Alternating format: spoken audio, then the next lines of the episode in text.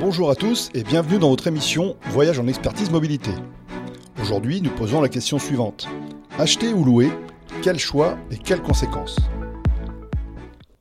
Question simple en apparence, mais faire ce choix s'avère plus compliqué en l'occurrence. Si l'achat a été depuis fort longtemps la pratique la plus répandue, la location longue durée, appelée LLD, de véhicules se développe depuis la fin des années 70.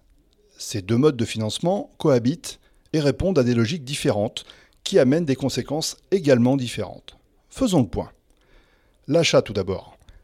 L'entreprise achète le véhicule et devient donc propriétaire. La carte grise est à son nom. L'ensemble des opérations à effectuer durant l'utilisation du véhicule sont organisées par l'entreprise qui règle les factures. Nous parlons des factures d'entretien, d'intervention, de remplacement des pneumatiques, des balais d'essuie-glace, de remise à niveau des fluides, c'est-à-dire huile moteur, huile de boîte de vitesse, lave-glace, recharge de climatisation, liquide de refroidissement, etc.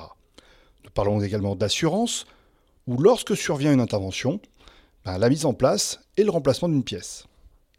Dans ce cadre-là, il convient d'avoir dans son organisation le personnel compétent dédié au suivi de ces sujets et avec un outil adapté. Un tableur convient pour une petite flotte de véhicules. Au-delà, un logiciel de gestion de parc est vivement recommandé pour ne pas se louper sur le suivi des véhicules. En cas d'accident, vol ou panne, c'est l'entreprise qui règle le problème, s'occupe de la solution et du bon retour à la normale. Bien évidemment, le ciblage, le choix, la commande du véhicule sont effectués par l'entreprise qui achète et qui déboursera le montant de cette acquisition. La location maintenant. L'entreprise s'adresse à un loueur de véhicules pour que ce dernier identifie le ou les véhicules qui conviennent aux besoins.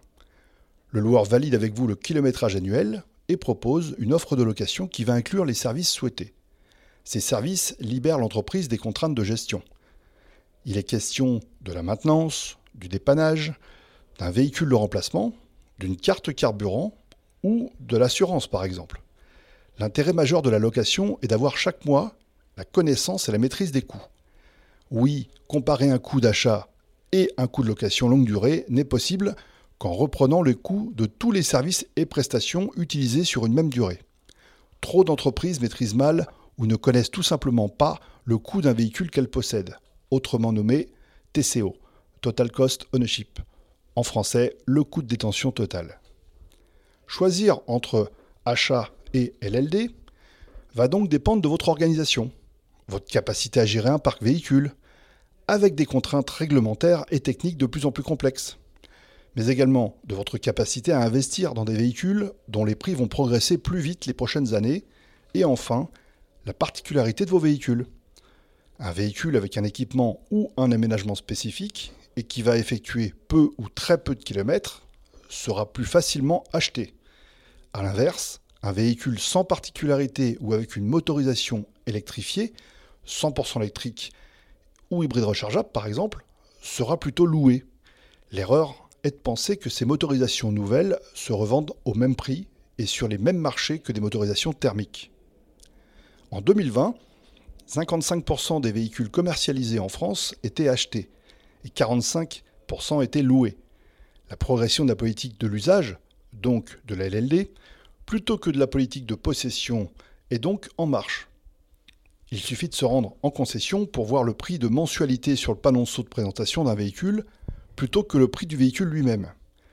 Les changements de loi, amendements et règles fiscales en France et en Europe vont profondément changer l'environnement du marché de l'occasion, car l'usage d'un véhicule doté d'un moteur 100% thermique va devenir beaucoup plus difficile à cause de ses émissions de CO2. Alors, vous achetez ou vous louez? Nous accompagnons à la décision et aidons à faire ce choix. Alors si tout cela vous semble assez complexe, contactez-nous. Nous nous retrouverons dans un prochain podcast lié à la mobilité. D'ici là, bonne route et prenez soin de vous.